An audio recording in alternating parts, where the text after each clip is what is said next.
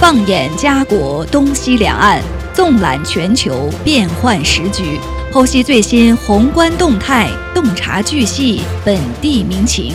Yes, my radio。今日话题，欢迎您的收听。听众朋友，大家好，欢迎来到今日话题节目，我是陈琳，我是依琳。呃，昨天啊，我们安省呢爆出了一条。大新闻，相信很多的听友呢都已经关注到了。呃，电台媒体呢都在大肆的报道这个事情，就是安省的省长福特呢突然宣布全面停止安省绿化带开发。呃，之前我们在节目当中也给大家分享过，就安省绿化带开发的一个项目和计划呢，确实在推出之后引起了巨大的争议，而且呢，在这个审批程序的过程当中，那审计总长呢爆出了一份报告，说其中一些官员呢和开发商有利益的交换，所以在种种压力之下，呢福特省长。之前呢还一直维护这个绿带开发的计划，但是在昨天呢，他却突然宣布全面停止。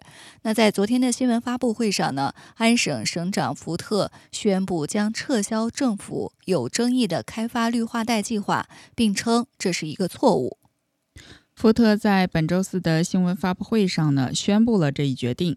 他表示自己曾向安大略省人民承诺不触碰绿化带，而他违背了这个承诺。福特还补充说呢，开发太快的进程是一个错误，对此呢，我非常非常抱歉。开放绿化带是一个错误。在此之前呢，安大略省的公共和商业服务交付厅长 Rashid 宣布辞职，因为他涉及与一位从绿化带开发拿到土地的开发商同时前往 Las Vegas。那媒体还报道称呢，说受益于最近的绿地带土地交换的一个开发商叫 Rematola，他呢与厅长 Rashid，还有福特省长的首席秘书以及目前的住房政策总监，他们在同一时间呢都前往了拉斯维加斯。那在当时呢，这个住房政策总监还是在私营部门工作的。那么在本月初啊，自二零八呃自二零一八年以来，一直担任安省住房厅长的 Steve Clark，他呢在安省的道德专员发布了一份严厉报告之后，辞去了职务。因为这份报告发现呢，住房厅长在安省开发受保护的绿化带的时候，部分土地呃这个共开发时呢，违反了道德的规则。两名立法监察机构发现呢。选定要从绿化带开发的土地的过程匆忙且存在缺陷。去年呢，安省将约两千九百九十五公顷的土地从绿化带撤出，以建设五万套住房，并在其他地方替换了约三千八百零四公顷的土地。这些举措呢，是政府承诺解决住房危机的一部分，承诺在十年内。建设一百五十万套住房。道德专员发现呢，Clark 的首席办公室主任 Ryan Amato 是受益于某些开发商的土地交换背后的推动力。他还得出结论称，厅长未能监督其工作人员。福特省长呢，其实在二零一八年的时候就表示说，他不会开发绿化带。那之前呢，曾考虑过这么做，但是在去年的保守党压倒性的选举胜利之后呢，情况发生了变化。福特省长呢，通过一份任务书向住房厅长 Clark 下令制定一项开发绿化带的程序。Clark 告诉道德专员说，他将这项工作呢委托给了他的新的首席办公室主任 Amato。那之后的调查就发现啊，说 Amato 他选择了十五个被从绿地带移除的地点当中的十四个。那调查专员也发现，这位办公室主任他的这个审批的过程啊混乱，而且有欺骗性，有利于某些开发商。道德专员发现呢，Clark 和福特都不知道 Amato 在做什么。加拿大皇家骑警 RCMP 正在审查信息，以确定是否应调查绿化带土地交换。福特表示，他相信没有发生任何的犯罪行为。嗯，所以尽管之前啊有道德专员发布的报告显示，住房厅长的办公室主任呢，在选择绿地的时候存在一些利益交换的行为，但是之后呢，福特省长还是维护住房厅长的一个政策。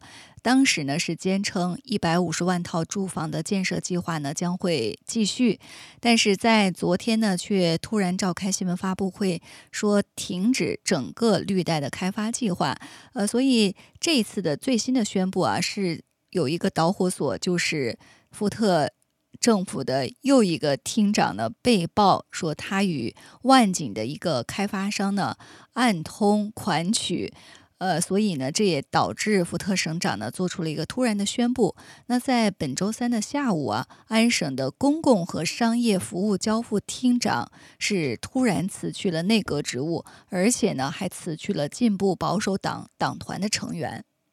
省长办公室在周三下午发布的一份简短声明中证实了省议员 Rashid 的辞职，但补充说道呢，如果廉政专员澄清他是清白的。他仍然有机会重返党团。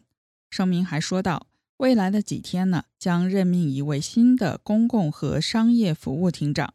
Rashid 是本月第二位辞去内阁职务的安省厅长。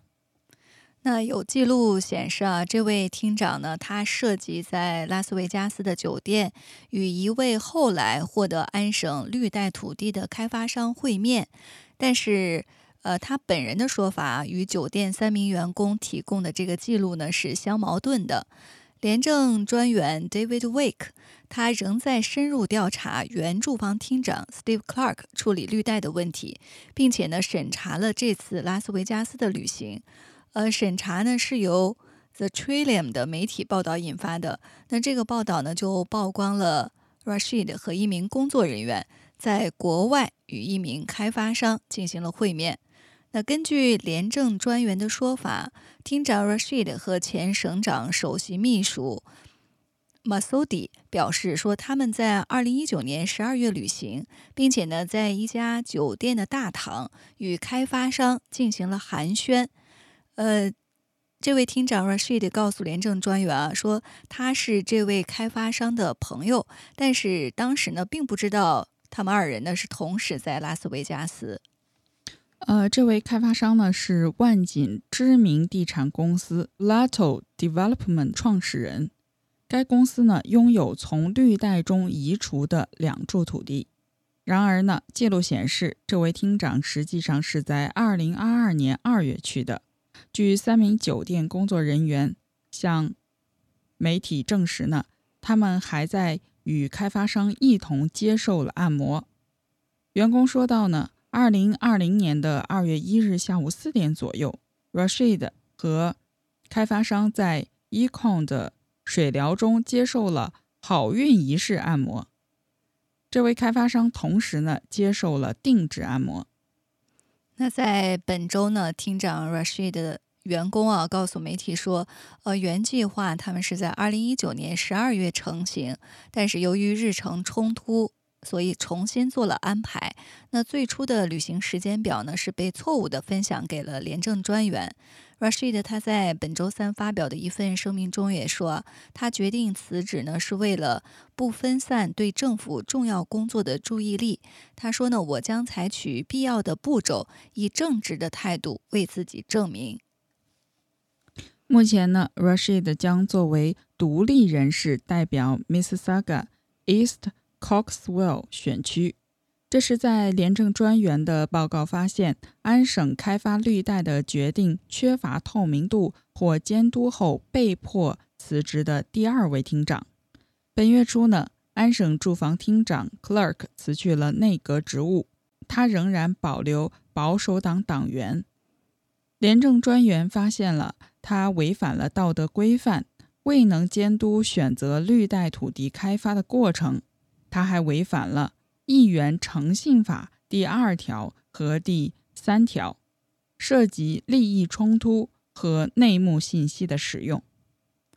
这就是整个在绿带开发的过程当中啊，呃，对政府官员的一个审查，那导致现在呢整个项目全面停止。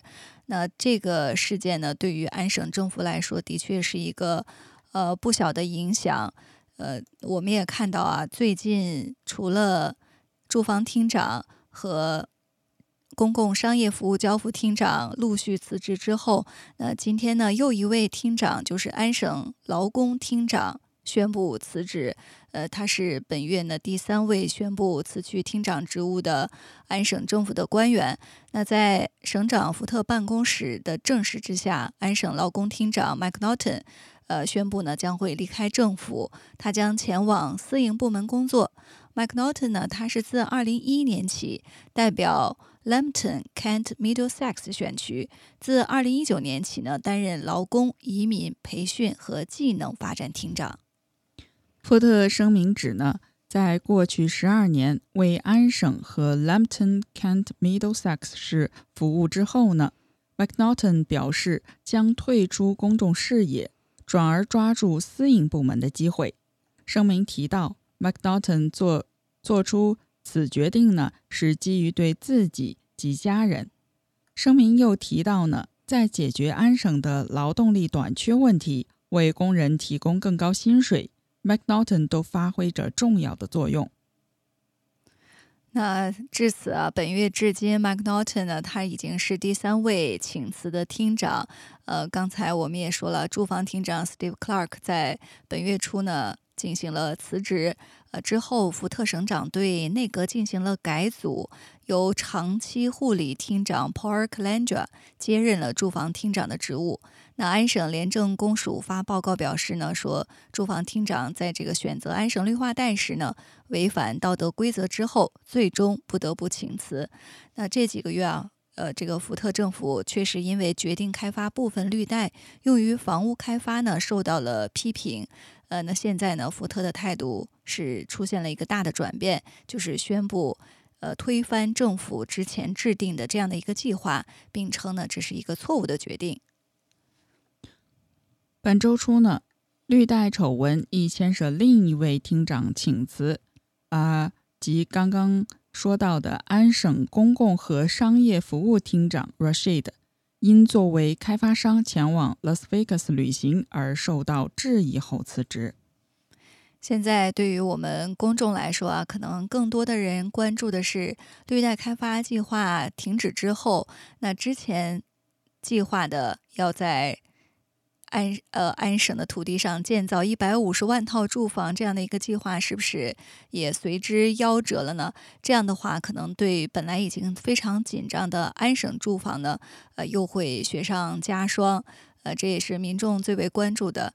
那之后呢，我们也看一看这个计划是不是能够继续实施，还是就此彻底的停止。呃，接下来呢，我们来关注一个中国方面的话题。呃，在九月。二十三号呢，在杭州举行的亚运会即将呢进行盛大开幕，呃，所以这几天呢，我们看到啊，各国的领导人呢都纷纷前往杭州，呃，准备参加呃这个仅次于奥运会的世界第二大综合性的运动会。那这一次呢，有来自四十五个国家和地区的。一万两千五百名的运动员，他们将在第十九届亚洲运动会上展开角逐。我们也来关注一下这次的亚运会到底有哪些亮点和看点。嗯，呃，这是仅次于奥运会的世界第二大综合性运动会。参赛选手代表的国家和地区涵盖世界百分之六十的人口，以及在种族和文化上极尽多元的社群。除了全人类普及的游泳、田径、球类等等传统奥林匹克项目之外呢，具有亚洲文化色彩的武术、象棋、藤球、卡巴迪等，则成为亚运会特有的竞赛项目。此外呢，电子竞技和霹雳舞还在本届亚运会上首次成为国际综合性运动会的奖牌项目。在因为新冠疫情全球大流行而延期一年之后呢，杭州亚运会将在九月二十三日开幕。嗯，我们看到这个新增添的特有的竞技项目当中啊，有这个卡巴迪。呃，也许有的听友呢并不了解，我也是头一次听到这样的一个项目啊，就是一种类似于老鹰捉小鸡的亚洲民间对抗性比赛。那有兴趣的听众呢，不妨来关注一下，到底这个卡巴迪是一个什么样的比赛项目，有什么比赛的规则？呃，那这一次呢？亚运会是为期十五天，它不仅呢是亚洲体育文化的一次盛会，也是后疫情时代经济放缓的中国向外界展现东道主面貌的机会。所以主办方表示呢，说将带来历史上最好的一届亚运会。那么在这个夏天即将结束的月份啊，我们也来看一看，在本届的杭州亚运会上可以期待什么？呃，首先呢，大家比较关注的可能是。未来科技智能技术的一个运用，外界预期人工智能技术呢，在未来或许会越来越多的在体育比赛当中使用。而杭州的亚运会呢，可能是二零二三年在这方面备受瞩目的一项赛事。主办方一直宣传，本届亚运会呢，将是第一届智能亚运。许多革新性的沉浸式体验和人工智能技术将投入使用。目前已经公开的消息显示呢，人工智能技术在亚运会期间将在涉及从医疗支援到观众互动等各个方面。除了帮忙给观众代位的智能机器狗、自动驾驶巴士等体验之外呢？组委会在去年底宣布启动一个智能医疗急救保障系统，通过人工智能和 5G 网络等技术协助进行遥路急救诊讯和医疗资源的实时调度等等。中国。官方媒体的宣传报道表示呢，说亚运会的杭州奥体中心体育场、黄龙体育中心等十多个场馆都安装了智能大脑，以智能化技术感知场馆的人群密度、光线等因素，并且呢自动调节冷气的温度。此外呢，还号称运用了。百米级、分钟级的这个气象预报技术，提升赛事区域的气象精准预报能力。呃，在这个一段宣传片当中啊，我们也看到，就是呃，其中显示呢，一条可以供公众使用、可以实时监测跑步者运动数据的一个空中跑道。总部在杭州的阿里巴巴旗下的阿里云则主导。支援亚运会的云计算系统，组织方称呢，本届亚运会将以云计算取代传统数据中心 IDC 作为算力基础设施，从票务服务到赛事信息发布等数据处理均百分之一百上云。这意味着亚运会将不再需要临时搭建和拆卸机房。组委会消息指呢。云上亚运还令无法接受卫星信号的国家或者媒体都能通过云直播进行赛事直播。但与此同时呢，官媒《环球时报》在较早前的八月报道指呢，中国当局也将在亚运会期间以专项行动进行网络环境整治，打击赛事期间侵犯版权。散布谣言和虚假信息、歪曲传播事件和攻击亚运会和抵制赛事等网络行为。那我们知道啊，这个虽然亚运会的参赛人士和赛事规模呢都比不上奥运会，但是亚运会的这个运动项目其实有多样性，在文化特色上呢可能更胜一筹。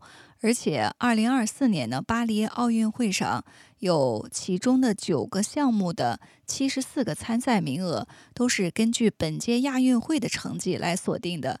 所以，关注体育赛事的听友呢，绝对不容错过啊这么一场大的体育赛事。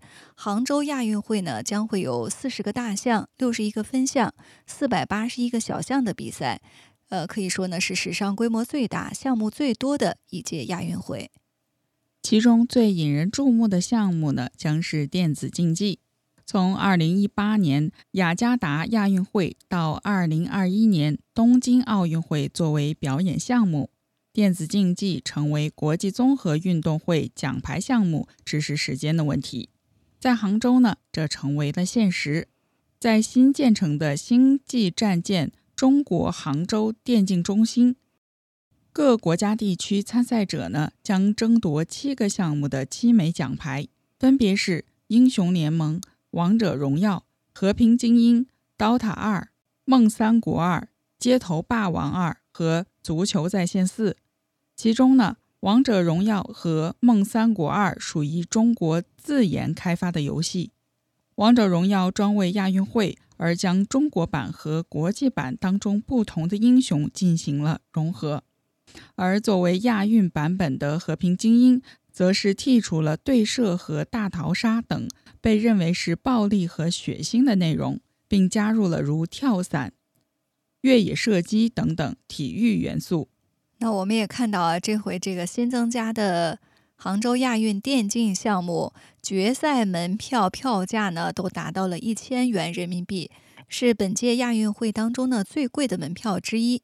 呃，除此之外呢，还有一些其他啊吸引眼球的特别项目，比如说霹雳舞，这可能是除电竞之外最引人注目的亚运会的新项目了。中国、日本、韩国和中国香港呢，都被视为奖牌大热。明年呢，它还将是巴黎奥运的奖牌项目。还有呢，就是刚才我们提到的卡巴迪。据说呢，这个项目是起源于印度的一种类似老鹰捉小鸡的比赛，但是呢，却是一种对抗性非常强的团队运动。进攻方一名队员呢，要在回到己方半场之前，尽可能多的触及对方的选手。啊，还有包括轮滑及滚轴溜冰，是上届亚运会。重新成为奖牌项目，本届呢共产生十枚金牌。还有刚刚提及的藤球，这是一种起源于马来地区的东南亚传统体育项目，被称为脚踢的排球。还有呢就是武术，武术是自一九九零年北京亚运会开始成为正式项目，分套路和散打两个项目。套路由裁判评分，散打呢，则是分不同重量级的对抗赛，共产生十五枚金牌。此外呢，亚运会还会有柔术、空手道和克柔术。还有呢，就是象棋，也是这次亚运会的比赛项目之一。呃，这是中国象棋啊，自二零一零年广州亚运会之后。第二次成为亚运奖牌的项目，也是本届亚运会的五个智力项目之一。呃，其他的四项呢，分别是围棋、国际象棋、桥牌和电竞。还有呢，就是花样游泳的项目也是颇为令人关注。巴黎奥运会呢，将历史上首次准许男子选手参加花样游泳的比赛。而杭州亚运呢，这项比赛当中的集体项目也是准许不超过两名男子选手来参加。亚运会的参赛运动员呢，并非仅仅是亚洲级别，在杭州呢，我们还是会看到一些项目当中的世界顶级选手出场献技。在田径场上呢，虽然没有奥运会上的欧美选手。但是在东京为印度夺得该国史上首枚奥运田径金牌的男子标枪选手尼拉吉·丘普拉将再次牵动十几亿国民的心。同样受到瞩目的，还将有这个项目的世锦赛女子金牌得主日本选手北口真花，以及卡塔尔的亚洲跳高纪录保持者。巴西姆、菲律宾的华裔亚洲最强撑杆跳选手蔡华强等等。那么，在这个游泳项目当中啊，号称中国蛙王的谭海洋也是焦点人物。他在七月福冈的游泳世锦赛上，成为史上第一个包揽蛙泳五十、一百和两百米三金的选手。他希望在亚运会呢，同样能夺得这三枚金牌。